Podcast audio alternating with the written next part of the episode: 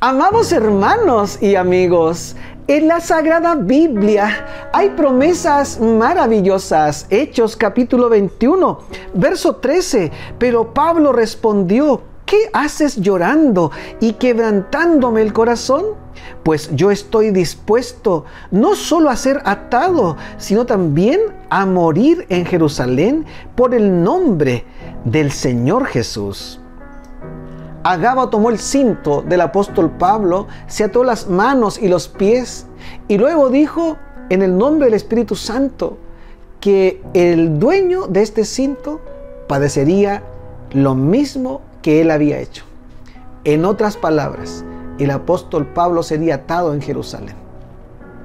Ahora el apóstol responde claramente, mira, no solo estoy dispuesto a que me aten, yo estoy dispuesto a morir por Cristo. Esta mañana esta pregunta traspasa las épocas, las edades, las eras y llega hasta ti y hasta mí.